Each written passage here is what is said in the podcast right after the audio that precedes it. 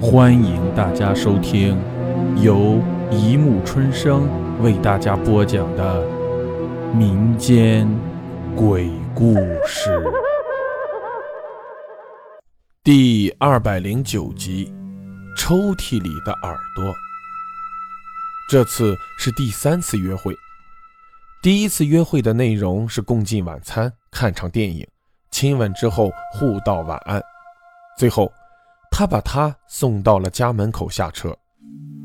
第二次约会时，两人开了间酒店客房，而今晚他来到他的住处，是他自己开车过去的。他们会在他的房子里吃顿晚餐，再去看场电影，一切都十分随意。他喜欢那样，那样令他觉得舒适。他到这儿的时候，他还没有敲门。他就开门让他进去了，仿佛他一直在等着他似的。整个房子里灯火通亮，他能听见电视的响声，也能闻到煮菜的香气。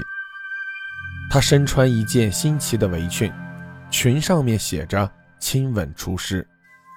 就是这儿了，吉姆一边说，一边对着房子里面挥了挥手臂。在男人之中，他算是蛮爱整洁的了。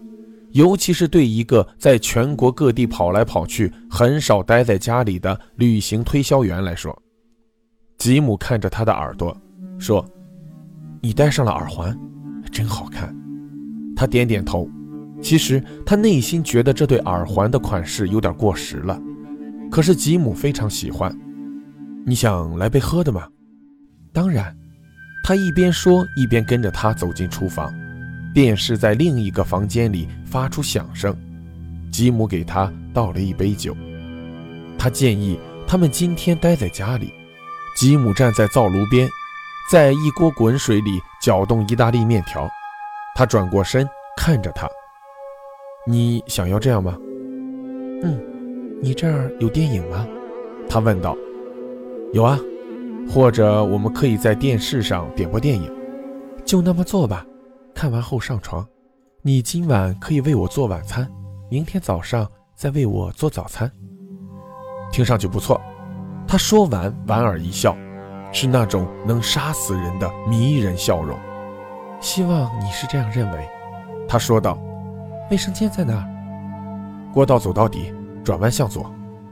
他走到过道底，转了个弯，打开左手边的房门。他错过了卫生间。进入的那间其实是卧室，他正要走出去，却看见梳妆台的一只抽屉略微开启着。他挺爱整洁的，但这里似乎不是那么整洁。而另一方面，他对于打开的房门与抽屉有强烈的好奇心。他轻快地走了过去，开始推拢抽屉。突然，见到是什么卡住了抽屉，是一只耳朵。他深吸了一口气。心想，那绝对不是耳朵。慢慢拉开抽屉后，他清楚地看到了，有一根线贯穿了耳朵。他把线从抽屉里拉出来，线上面挂着许多干了的耳朵，还散发出一股淡淡的异味，像是腐烂的臭味与腌菜的气味的杂合体。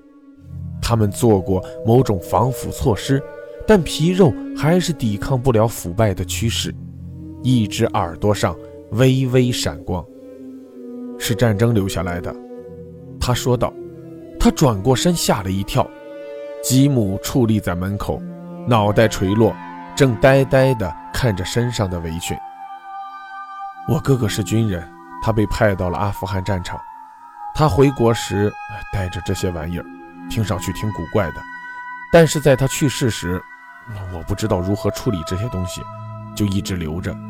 当时我觉得要好好收起来，我应该直接扔掉的。太吓人了！他说话间把耳朵放回到抽屉里，迅速关上。呃，请原谅我，我我我不应该保留下来的。他死于战场，癌症。他带着自己的收藏品那些耳朵从战场回到家。啊，来吧，忘掉这事，我会扔走他们的。他回到了厨房，稍晚，两人吃了晚餐。趁着吉姆进入书房挑选电影的功夫，他悄悄溜出前门，开车回家，心中试着回忆起有没有告诉他自己的居住地点，随即又想到，就算他没有说过，如今这年头要查出他的住址也不是一件难事。他在自己的家中觉得自己蠢极了，在还没有了解吉姆是个怎样的人就爱上了他。他喝完饮料上床睡觉，午夜时分，他突然惊醒。他想起了吉姆在他们俩第一次约会时说过他是家中独子，但今晚他却说自己有个哥哥，又说耳朵来自阿富汗士兵。好几个念头犹如箭雨一般击中了他。他不仅是醒过来，他还听到了房间里有走动的声音，是那些声响唤醒了他。这个时候，他才想起那些耳朵都很小。其中一只上还有微微闪光的东西，他现在晓得了那是什么东西，是女人的耳环，和他今晚上所戴的耳环没有多大不同。这时，另一间房里传来轻轻的脚步声，随后，他的卧室房门被打开了。好了。故事播讲完了，欢迎大家评论、转发、关注，谢谢收听。